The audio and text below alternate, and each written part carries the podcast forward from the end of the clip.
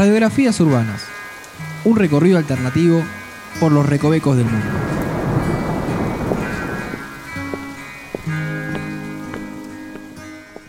Bienvenidos a un nuevo episodio de Radiografías Urbanas, uno especial en este caso. Estoy aquí con Andrés. Hola a todos. Yo no me presenté igual. Hola, No. me llamo Noelia. Así es, como siempre. sí, sí, siempre hago algo mal. Estamos en un episodio extraordinario, se podría decir, Sí. de lo, de lo que hemos estado haciendo, Porque porque está fuera lo ordinario, no porque es que espectacular es una cosa de locos. ¿O va no? a ser espectacular. ah, bueno, listo. Prometo que va a ser espectacular. Lanzamos una encuesta en el Twitter para que los oyentes eligiesen qué podcast querían que saliese con una emisión especial en el verano y Radiografías empató con otro de nuestros podcasts Martes Matraca, así que aquí estamos.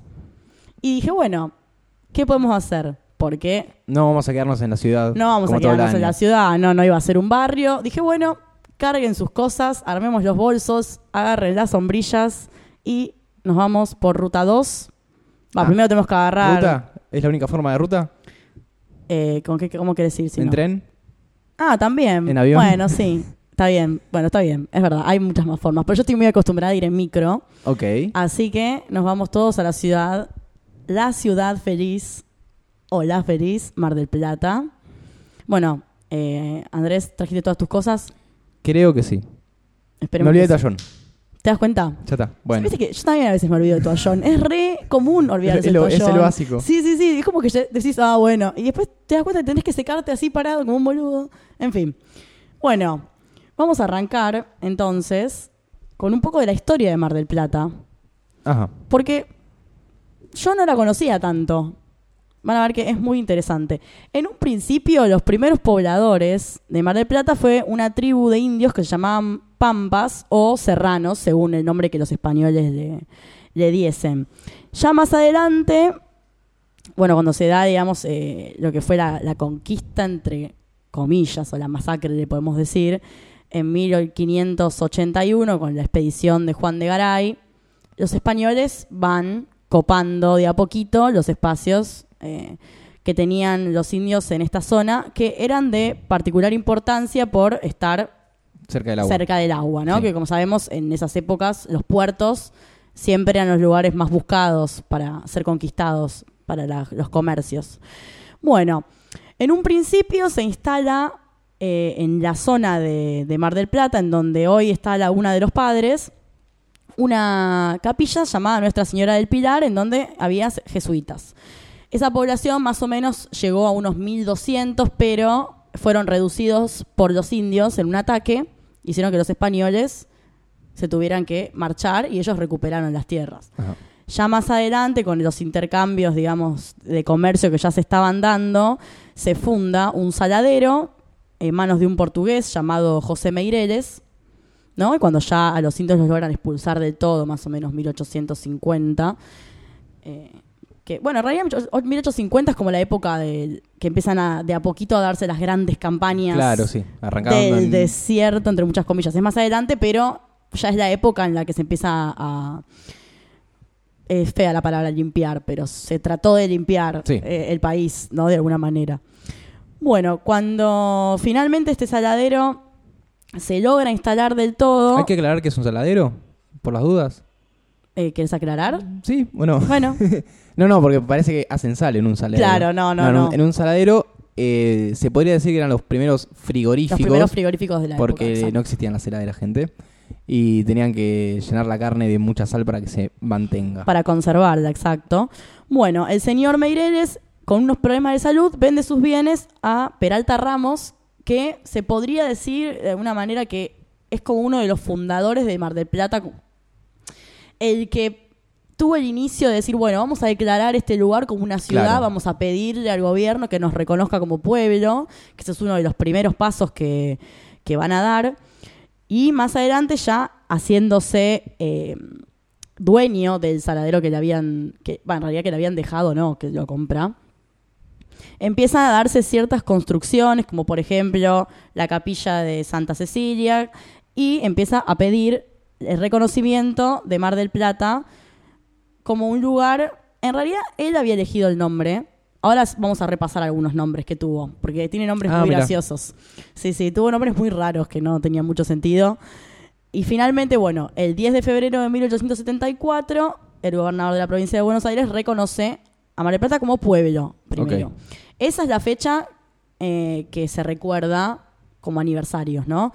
Pero en realidad, en el 25 de octubre de 1906 es cuando se reconoce Mar del Plata como la ciudad.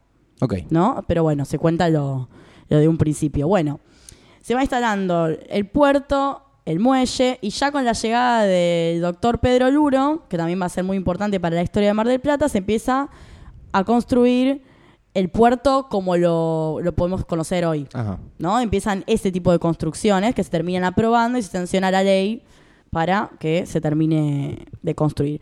De a poquito, el balneario, digamos, las playas empiezan a poblar, en un principio de las clases altas. No era la Mar del Plata que conocemos hoy, que es más popular. Claro. En un principio era un privilegio, por ejemplo, ir a... Y ya irse ir- de vacaciones, irse hasta la costa. Claro, Encima Mar del Plata, dentro de lo que es el partido de la costa, está bastante lejos. sí. Hay bastante playas antes que. Hay muchas antes, sí, sí, sí. Bueno, pero de a poquito empiezan a llegar la gente de más dinero. Por ejemplo, el Bristol Hotel, Ajá. que es muy viejo, 1888. Y en esa época, no cualquiera veraneaba fuera de la ciudad, claramente. Después, más importante, tenemos el Torreón, Sí. bueno. Un torreón es como una torre grande. Exacto, que está ahí ubicado en. Bueno, está la playa de Torreón, se le llama así. 1904 se empieza ya a construir, se amplían los límites del balneario. Ese lugar era toda una zona rocosa que se termina con la construcción convirtiendo en la playa que hay hoy. Ajá. En realidad no era. No, era, no es una playa natural, se no, podría decir. exacto, se la hicieron especialmente porque Ernesto Tonquist quería como hacer una especie de regalo a la ciudad y terminó construyendo ese lugar y dejando una playa también eh, por allí debajo. Ya más adelante, cuando es la década que se empieza a votar, digamos de la ley San Peña, 1912, 1914, las, todas las primeras votaciones, Ajá. empieza a cambiar la composición de clase de Mar del Plata. ¿Por qué? Porque hay un intendente que se llama Teodoro Bronzini, que era socialista. Entonces empieza a pensar políticas para acercar a las clases obreras a Mar del Plata. Claro. Ya un poco más adelante, cuando empezamos con los primeros gobiernos para el peronismo, con todos lo- los derechos que, que se terminan otorgando a los trabajadores, Mar del Plata empieza a ser un lugar icónico para la clase obrera y las clases altas se empiezan a alejar hacia el Uruguay, por ejemplo. Ya era como que no podían tolerar estar con esa gente. Claro. Que es un Eh, poquito como pasa hoy. Que sí, tenemos... bueno, pero Mar del Plata también tiene. Las playas que son más al sur son, entre grandes comillas, de otra categoría. Claro, sí, en realidad es, es lo que yo estoy hablando más de lo que es el centro, ¿no? Ah, que es el lugar en donde eh, lo más conocido de Mar del Plata, donde tenemos eh, La Bristol, los ¿no lobos marinos, la Bristol, exactamente. Bueno, toda esa zona de a poquito fue eh, siendo más copada por las clases obreras y los ricachones se- se exiliaron, se autoexiliaron. Y con Perón, en sus gobiernos, los sindicatos empezaron a adquirir muchos hoteles. Viste que los- Sí, hay la muchos, mayoría, sí, o, no la mayoría, pero muchos tienen hoteles ahí en Mar del Plata donde los trabajadores pueden ir a pasar sus vacaciones. Eso en la actualidad, por ejemplo, no sé, los empleados de comercio tienen su lugar ahí. Los hoteleros también. Claro, hay un montón, la verdad, que tienen sus Eso- espacios de recreación. Eso después se extiende por todo el país.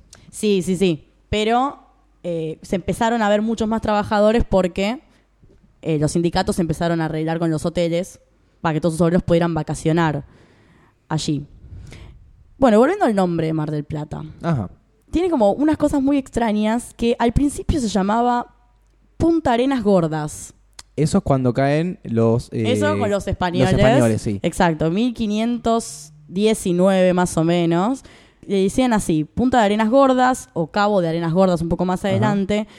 De esa forma eh, la llamaban por la cantidad de playas y de médanos que tenía. Como que para ellos era como algo extraño y eh, lo que no sé, Arenas como arenas gordas. Y bueno, Como que. Pero es raro igual. Después, más adelante, ya se empezaron a referir como, no sé, el Cabo Lobos, porque también había lobos marinos. Hasta que finalmente, como ya les, les venía contando, Patricio Peralta Ramos es el que va a designar el nombre de, de Mar del Plata.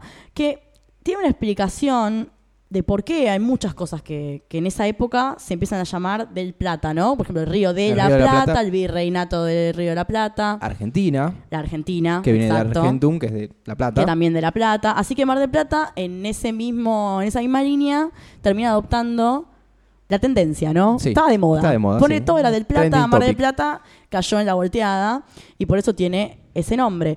Y viste que cuando nos referimos a Mar del Plata no le decimos MDP, Es MDQ. le decimos MDQ. ¿Por qué? Por, ¿Por el qué? aeropuerto. Por el aeropuerto. Muy bien. Cada aeropuerto tiene tres eh, letras que lo identifican. Por ejemplo, Ezeiza, EZE. Ese, ese, sí. E. Pero si ya está ocupado, tenés que reemplazar una letra. Y MDP, no sé Claro, si es. MDP es Mindip Tana de República de Indonesia. Ahí está.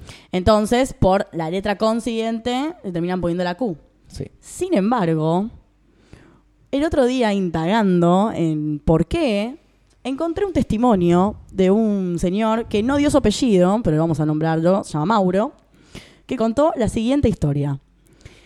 Decía que había habido un conflicto, ya que el MDP estaba tomado, pero según él estaba tomado por Mar de las Pampas, Claro. que no, no tendría mucho sentido porque, no porque tiene aeropuerto. No. O sí tiene. no, pero no por eso, sino porque en tal caso Mar del Plata debería tener prioridad en la elección de sus siglas, porque es mucho más grande y famoso. Sin tener en cuenta el tema del aeropuerto, ¿no? Dejémoslo de lado. Esto como es, para él es como, fue como una cosa social, que, una pelea social por el nombre. Cuestión que como Mar de las Pampas tenía este, el MDP primero, lo cantó Bri, tenía que hacer algo Mar del Plata.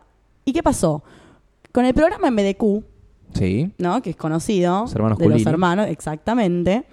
Parece que se terminó, según el- este señor Mauro, sometiendo a votación popular de toda la ciudad para que le quedara la sigla MDQ por el programa de televisión. Pero ese señor estaba con unos problemas psiquiátricos no resueltos y alguien le dio una cierta exposición mediática para poder decir esas cosas. Sí, sí, sí. Y le cito, dice, se hizo una votación ciudadana para ver si dejaban esa sigla. Y ya se había empezado a decir a popularmente, así que le quedó MDQ, dice el señor, en una explicación. Sí. Lo más gracioso es que esto eh, lo estaba leyendo en un foro en donde una persona se preguntaba, eh, genuinamente, por qué. Y este señor le había respondido toda esta historia así muy elaborada. Y alguien abajo le dice, eso es mentira. Enseguida le pone una respuesta corta y concisa. Es porque eh, el código IATA de los aeropuertos, bla, bla, bla, fin. Y el señor Mauro quedó descalificado. Pero me pareció bueno traerlo porque elaboró toda una teoría sobre por qué había sido el nombre así, cosa que se le cantó. Habrá que ver si Es como que estaba vino- seguro de esa ¿qué teoría, si la, si la inventó él, si alguien se la contó. Claro, tal vez se la contaron. Bueno, ¿qué vino primero? ¿El programa o, el no- o la ciudad? No, la ciudad, Podrías- no, no, ya sé, pero, pero para el tipo es un poco así. Es como que te dice, había el programa llamado MDQ, entonces pensaron en dejar de MDQ. Pero Claro. habían pasado ciento, ¿cuán- ¿cuántos años? Hasta que llegó el programa. o sea, pero él lo plantea como que MDQ hubiese existido por siempre. Claro. Y en base al programa le quedó por Sí, la democracia. Yo creo que el programa le dio más eh, exposición a esa denominación. Claro, se hizo Porque un el poco que más no viajaba en avión no sabía que no era sabía, sí, exactamente. Pero se ha hecho un, largo viaje en, Sí. en esta situación y me parecía lindo destacarlo porque es gracioso. Vamos a volver a hablar de las construcciones de Mar del Plata. Habíamos mencionado el Torreón. Sí. ¿no? Yo te había contado que Ernesto Tonkis había querido eh, hacerle un regalo a la ciudad. Era un miembro de la élite europea, tenía mucha guita. Entonces le manda la construcción de esta torre a un alemán llamado Karl Norman. Bueno, este lugar fue muy importante, por ejemplo, eh, en un principio en la torre se practicaba el tiro a la paloma. ¿Cómo es el tiro a la paloma? Es, Eh, lo, que, es lo que dice el título. Ese Ti- tiro, a la paloma. Sí, iban ahí los miembros de las crucetas y disparaban a las palomas que allí circulaban. Todo muy normal. Después, por ejemplo, fue sede del Círculo de Oficiales de la Marina. Después se cerró. Hasta que se recompuso y está, eh, se puso una puesta en valor como la conocemos hoy en día la torre. Y tiene una leyenda. ¿Una sola? Tiene unas varias. Sí. Pero la más popular y la que está oficializada, porque si uno entra a la página de Torreón, tiene la historia y la leyenda. Acá, mira. Así que podría decir. ¿Cómo es que la página del Torreón? No la recuerdas. No la recuerdo. No, no, me acuerdo que lo googleé y. pero- ah, pero ¿sabes qué me hiciste acordar? Que hay una muy buena página que si uno quiere saber más sobre Mar del Plata y su historia, Ajá. que se llama Mar del Plata, guion del medio, ayer.com.ar. La verdad que para construir la historia que les conté hoy, que es mucho más larga, esa página fue muy importante. Sí, me imagino. Tiene de todo además, ¿eh? Todos los datos que ustedes quieran saber están allí. Volviendo al Torreón, tiene la, la leyenda oficial que si quieren se las paso a, a contar. Dale. Yo no lo sabía, ¿eh? ¿No lo sabías? Sabía que había como una leyenda que supuestamente se veían algunos fantasmas, cosas así, pero no había leído nunca eh, de dónde salían estos fantasmas. Vos la conocés ya, entonces. También muy por arriba. Algo así. Entonces, bueno, te la voy a contar mejor a vos dale. y a todos. Yo quiero saberla oficial ahora. La construcción de Torreón del Monje, primero que nada, se llama así en honor al padre Ernesto Tornero, que había dirigido como lo que fue el primer asentamiento religioso en la zona. Ajá. Él lo que hacía era tener todo ese lugar controlado de los indios, pero pacíficamente. ¿no? No era una cuestión de guerra, eh, de estar resistiendo, ¿no? Digamos. Tenía un encargado de- para esta tarea que se llamaba Álvaro Rodríguez, quien desde la torre vigilaba a los indígenas para que no eh, trataran de invadir. Había una cosa más de trato en Sí. el momento. ¿Qué pasa? El señor Álvaro se termina enamorando de una señorita indígena a la que bautizó Mariña y empieza a tener una relación. Un amorío. así. Claro, un amorío prohibido para la época. Hasta que esto llega a los oídos de el cacique indígena que se llamaba Rucamará y empieza a tratar de reclamar a su chica. En realidad era eh, una poligamia en ese momento. Él tenía muchas esposas.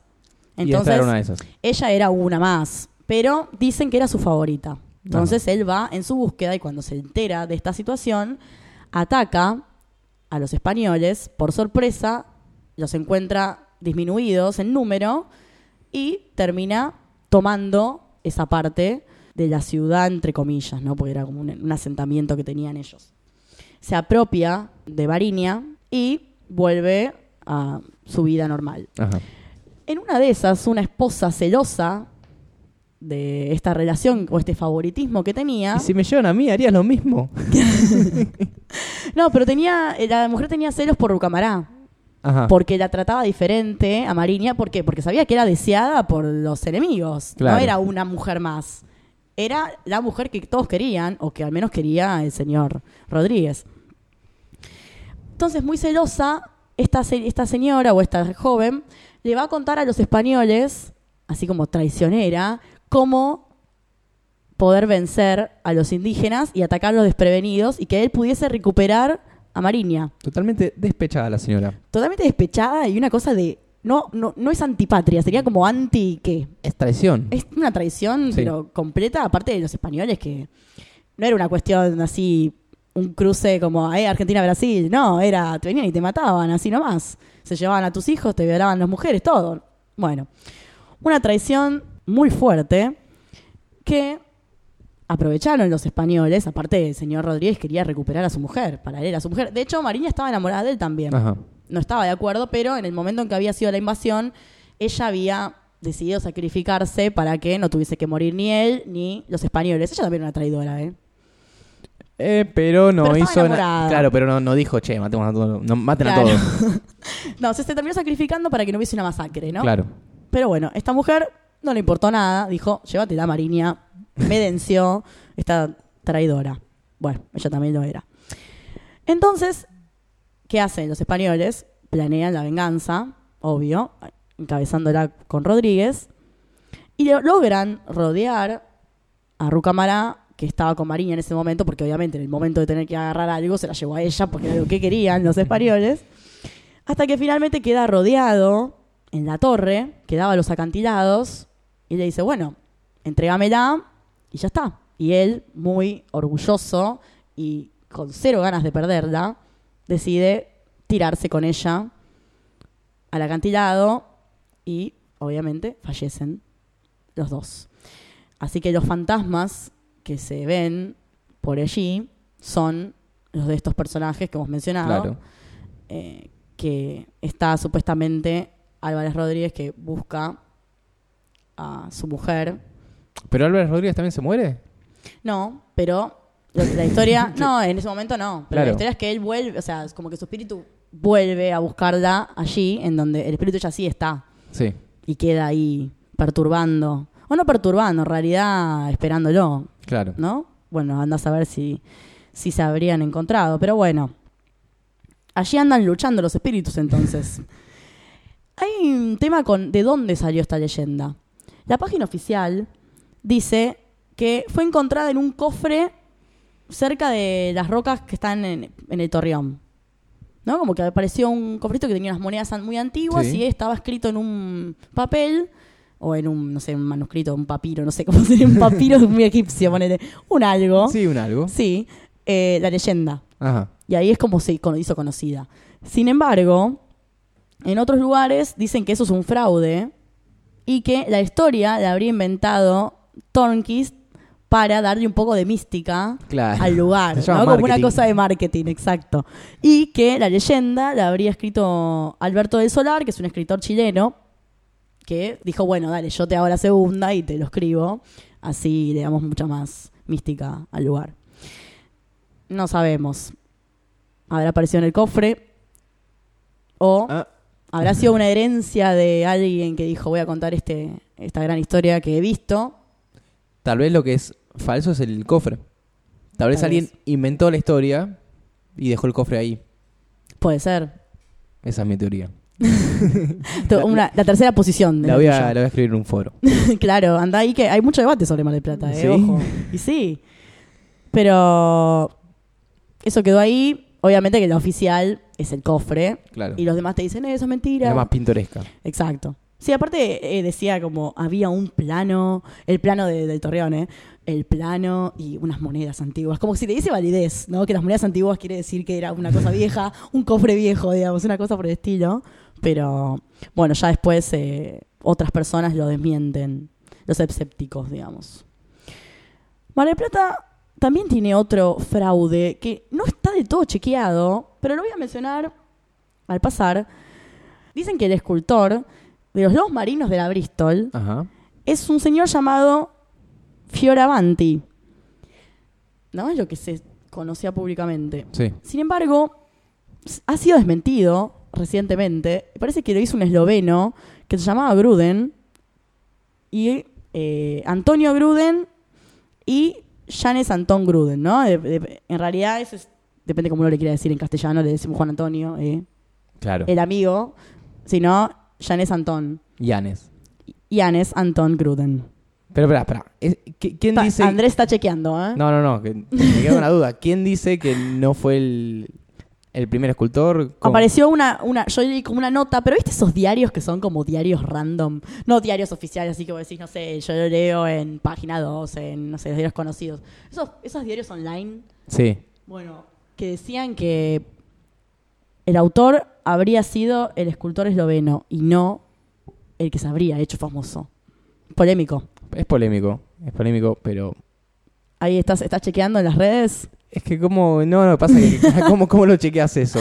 Si buscas eh, en Wikipedia y te dice que lo hizo ¿Te dice? Fioravanti. Dice ahí. Y dice Fioravanti. ¿Viste? Así ¿Cómo que- se podrá comprobar? No sé. Si alguien, alguien ¿En de qué foro, en qué estás entrando? No, pero es interesante leer de lo que dicen todas las personas, ¿eh? Ojo. Hablando de eso, te voy a contar una historia que tal vez no sepan todos. A ver. Y puede ser que esté mal categorizada, podría decirse así, porque en 1956, en Mar del Plata, hubo un, comillas acá, tsunami, Pero un tsunami es un- una cosa de logos. una ola gigante. Sí, sí, pero demasiado gigante. Bueno, en los medios estaba como, en los medios de la época, ¿no? Sí. Eh, estaba vista como si fuese un tsunami. De hecho, lo que les traje aquí es una nota de Telam, Ajá.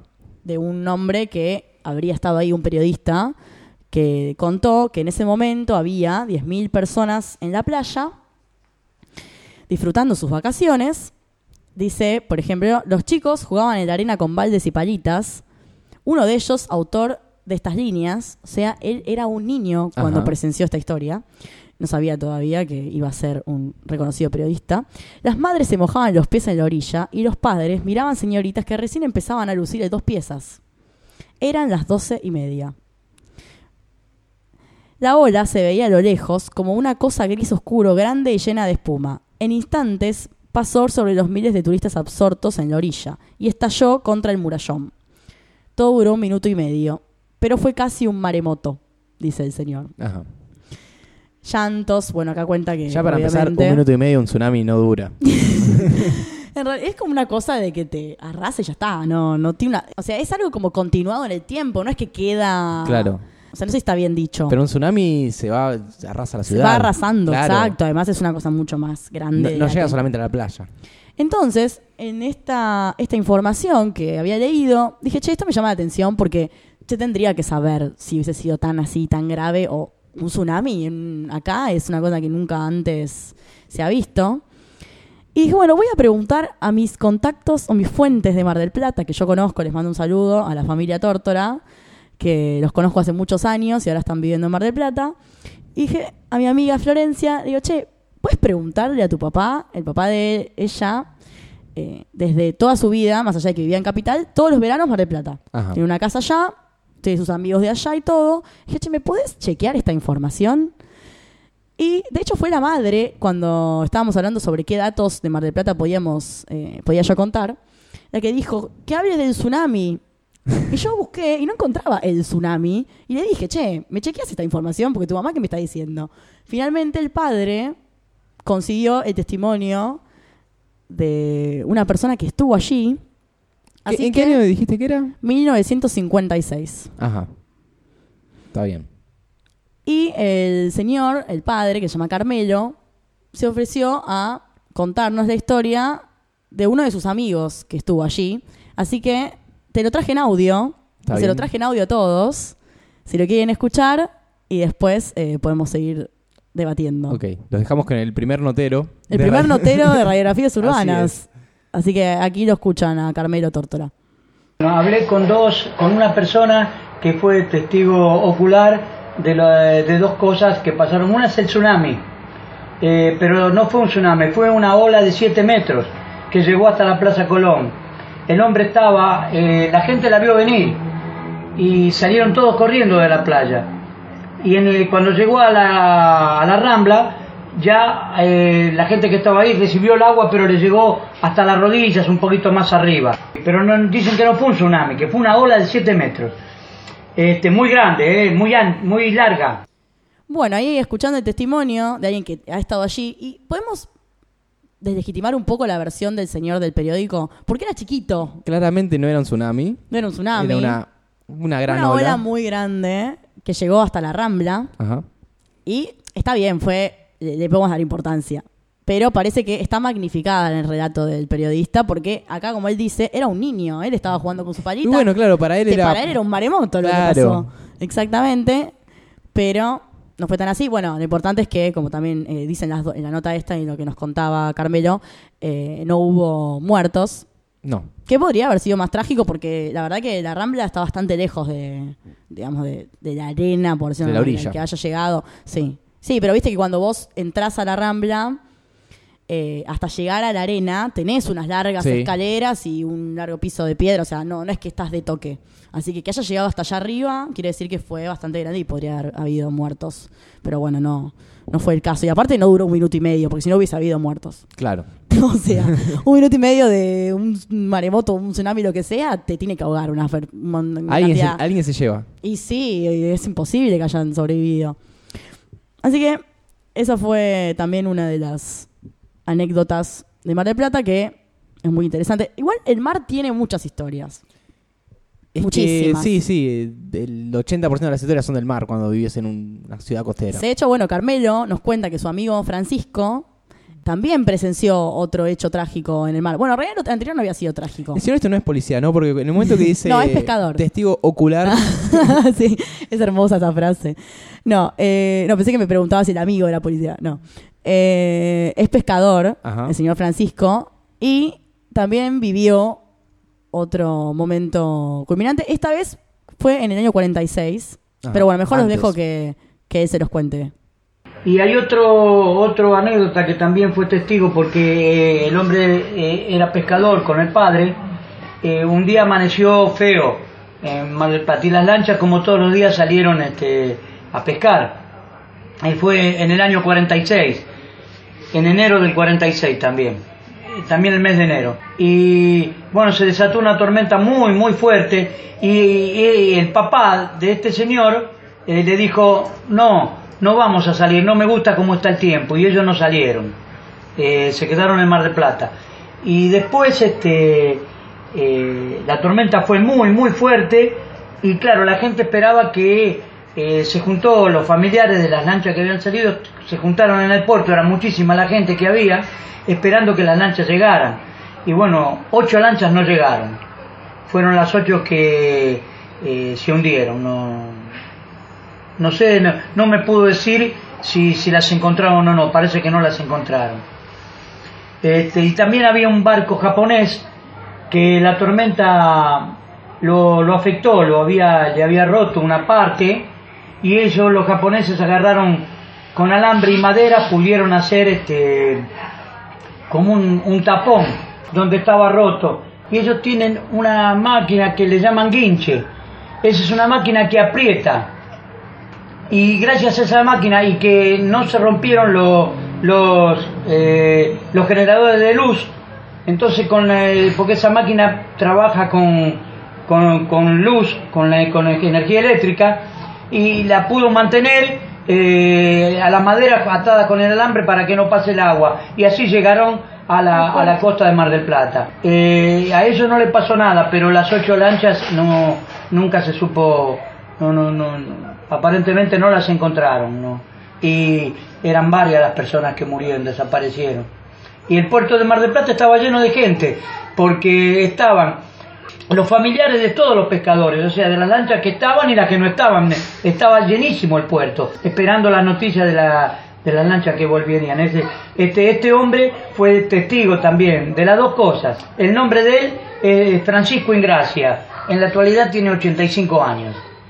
Claramente en el mar hay muchas de estas historias y se lamentan muchas víctimas. Sí. Em, pero me parece muy interesante cómo se salvaron los japoneses, Sí. que siempre tienen esa vuelta de tuerca. Aparte, nada, quedó como. Lograron hacer como algo en el ahí. Bien, yo no entiendo mucho los tecnicismos de los barcos, ¿no? Pero se ve que hicieron algo. Que, Algo loco. Claramente sí. se salvaron. Sí, sí. Eh, así que Llegaron a la orilla. Y llegaron. Agradecemos a, a Carmelo, nuestro primer notero. Sí, también a Francisco que, que le, le contó la- las historias porque él ha estado allí. Fue testigo de las dos. Podemos sí. decir, exacto, estuvo en las dos y anda a saber cuántas historias más tiene sobre Mar del Plata. Y bueno, vamos a cerrar con un misterio que ya dejó de ser misterio, pero tiene una vuelta que no sé, tal vez no lo recordemos porque en mi caso yo era muy chica cuando esto, estas historias comenzaron a circular, Ajá. que son las del loco de la ruta. Eh, yo lo he escuchado. Bueno, era en Mar del Plata esto. Claro, yo lo- cuando escuchaba el loco de la ruta era más como un loco que está en la ruta, pero no sabía que era Mar del Plata, sino que podía estar en cualquier lugar, en cualquier ruta. Claro, no, en realidad lo que pas- pasaba como en las zonas cercanas a Mar del Plata o en Mar del Plata, tipo apenas las afueras, eh, cuando uno salía de la ciudad, por ahí. Era un asesino en serie, vamos a, vamos a entrar así en esta historia, que había eh, comenzado con sus asesinatos más o menos en 1996, creo que fue la primera de sus víctimas, una artesana.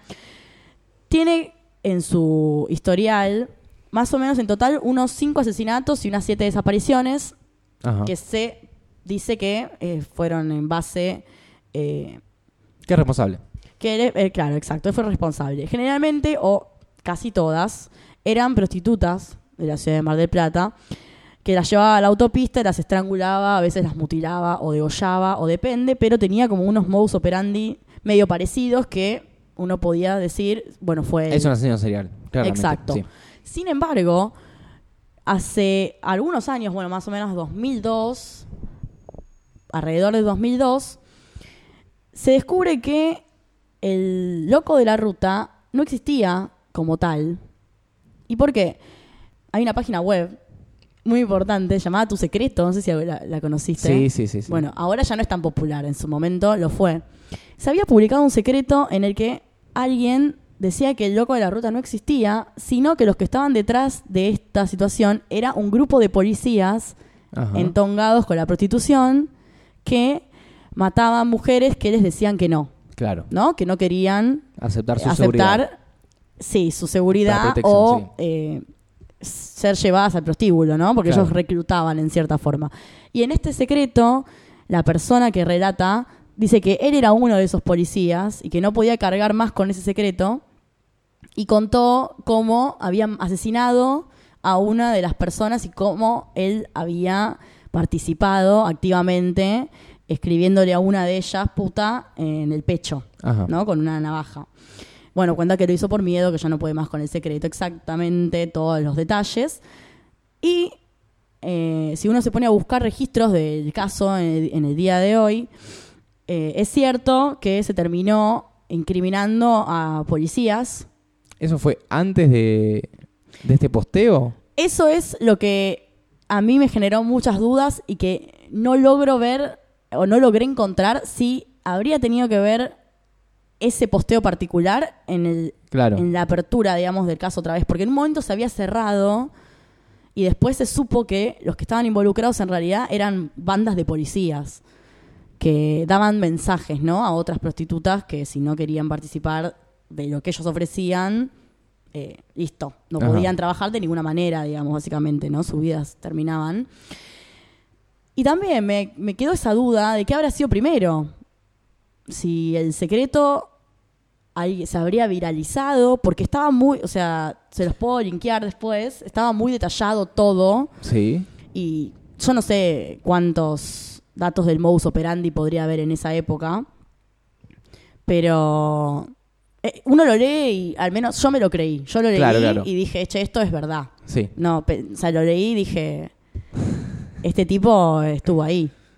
Es, es Salvo que sea un interesante. muy buen narrador. Es interesante que se use un- una plataforma de ese tipo que básicamente alguien pone algo totalmente anónimo.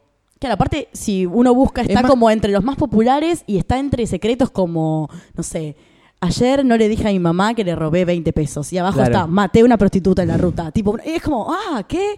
Y es fuerte, pero según el posteo que yo había encontrado donde se desarrollaba toda una, como una investigación de una persona como nosotros, que le pintó hacer archivo, que lo estoy usando de fuente en este caso, él decía que primero había sido el secreto y después se había descubierto. Claro.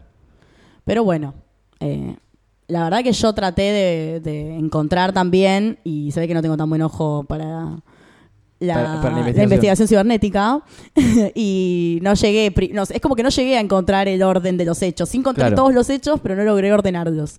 Porque el secreto no tiene una, di- dice como hace tantos años, pero no está la fecha eh, Exacta, claro. exacta, entonces también puede ser hace ocho años, pero hace ocho años también fue que se descubrió de los policías y bueno, sabes cuál fue primero, ¿no? Claro. Así que quedó, quedó abierto. Y eso es un poco de lo que pudimos trabajar hoy sobre Mar del Plata, una ciudad muy grande. Pero no fuimos a la playa. Bueno, O sea, Ah, me hablaste un poco de los 50, de, de esto, lo otro, el torreón. Pero la playa, playa, de lo- los obreros que iban a la playa, pero. ¿quieres ir a la playa? Quiero ir a la playa. Bueno, yo te voy a llevar a la playa, pero te voy a llevar a la playa, ¿sabes qué? Con el Sí, cinto a John reglamento... porque me olvidé. Cinto a John, castigado. Te voy a llevar con el reglamento de 1888. ¿De qué? El reglamento del, del balneario. claro. Así te cuento, pero vas así. Dale. cómo eran las cosas en ese momento, qué se podía hacer y qué no. Eh, vamos a descubrir que hoy somos muy permisivos. ¿eh? Ok. Les voy a leer los artículos, si les parece son poquitos. Reglamento de baños, ya era así, de por sí. Artículo primero, es prohibido bañarse desnudo. Bueno, Sigue vigente. sigue vigente. Hay alguno que se saca de adentro, pero no se ve. Claro, artículo segundo, el traje de baño admitido por este reglamento es todo aquel que cubra el cuerpo, desde el cuello hasta la rodilla. Un traje neopren. Un traje de, de surf, ese, no es, sé. ese es un reglamento unisex. Un reglamento para todos, exacto.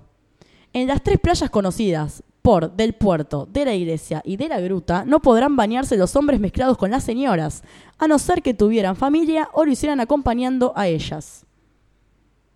Confuso. Confuso. Confuso porque cómo chequeas que esa persona está acompañando o no. Y viene la policía y te dice, a ver, eh, la libreta De- civil claro, de matrimonio, por favor, y ahí usted puede ir a acompañar a su mujer al... Si, Si no, está casado... marche preso. No. Y si no, la señorita se va a una playa y el señor a la otra, porque no pueden compartir la playa. Tremendo, ¿eh?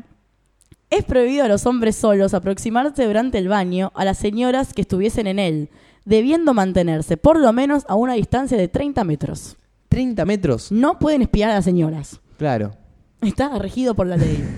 En este caso, se prohíbe en las horas del baño el uso de anteojos de teatro u otros instrumentos de larga vista.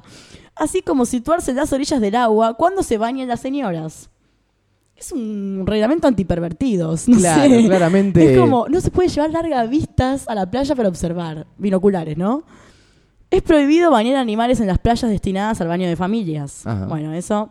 Y si, ¿cuál es Sigue el mar? habiendo se- perritos. pero si el mar... eh, ¿Qué pasa con el agua? Es lo mismo. Si hay animales Sí, en el agua.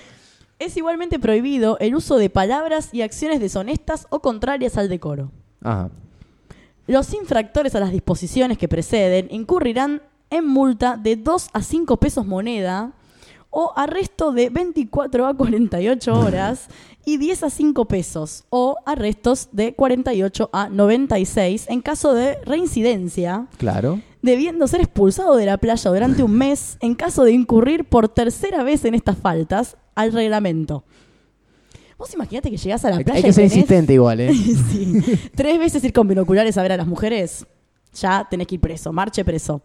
Los que presten servicio de banista u otro carácter análogo necesitan permiso de la autoridad marítima local, el que les será expedido gratis y por escrito a toda persona que lo solicite, siempre que fuere de buena conducta, etcétera. Cualquiera podía ser bañero si se portaba bien. Si era un buen ciudadano, usted podía ser bañero, Claro. aunque no supiese ni nadar. Está bien. Es como, ¿Para qué? ¿Por qué? O sea, es que está bien, bañeros hay, pero supuestamente ahora están preparados. Pero acá dice que te lo dan gratis y mientras vos tengas Elegís, buena conducta. claro, llegás y... Ah, yo quiero ser bañero, ¿no? Listo. ¿Tenés eh, antecedentes? No, claro, se, se fijan si, si cumpliste alguna de esas, Claro. esas leyes. ¿Tenés antecedentes? No, no, no. Bueno, listo, toma, sos ¿Le, bañero. gusta mejo- mi- mirar mujeres? No, no, no. Tal listo. vez en ese momento no era muy popular ser bañero, entonces ya tomaban a cualquiera que es- fuese una buena persona. Claro. No estaba chequeado, pero bueno, tal vez el bañero camuflaba sus actitudes eh, impuras en su trabajo. Ah, Es, puede para eso, ser. eso pasó empezó a pasar más adelante, me parece. Así que esos eran los nueve artículos del reglamento de baños. Así que te invito, Andrés, a que por favor te pongas tu malla del cuello a las rodillas. Me voy para el lado de los hombres. Y te, claro, por el lado de los señoritos, hacia el mar, no lleves perros. No. Bueno, ya sabes, binoculares no, no puedes espiar a ninguna señorita que esté en otra playa. ¿Sí? Y si estoy en la playa de hombres, me, me veo una abrazada hasta el de las señoritas. No, no, no, ¿Tampoco? vas preso. Seguramente te dan 48 horas No traje monedas para pagar. de cárcel. sí, sí, igual eh, en ese momento los 10 pesos eran, eran duros, ¿eh? Sí. Bueno, eso fue todo entonces por hoy. Sigan eh, dándose chapuzones en la, en la arena, en la arena, en la arena, en el mar y en la arena, bueno, también, ¿por qué no? Si quieren enterrarse el cuerpo entero en la arena, pueden hacerlo y no olviden regresar a Capital porque tenemos muchos barrios por visitar en la segunda temporada. Así que eso fue todo y nos despedimos hasta la próxima. Nos están escuchando en martesataca.com.ar barra radiografías urbanas. Mi nombre es Andy. Mi nombre es Noelia. Adiós. Chau, chau.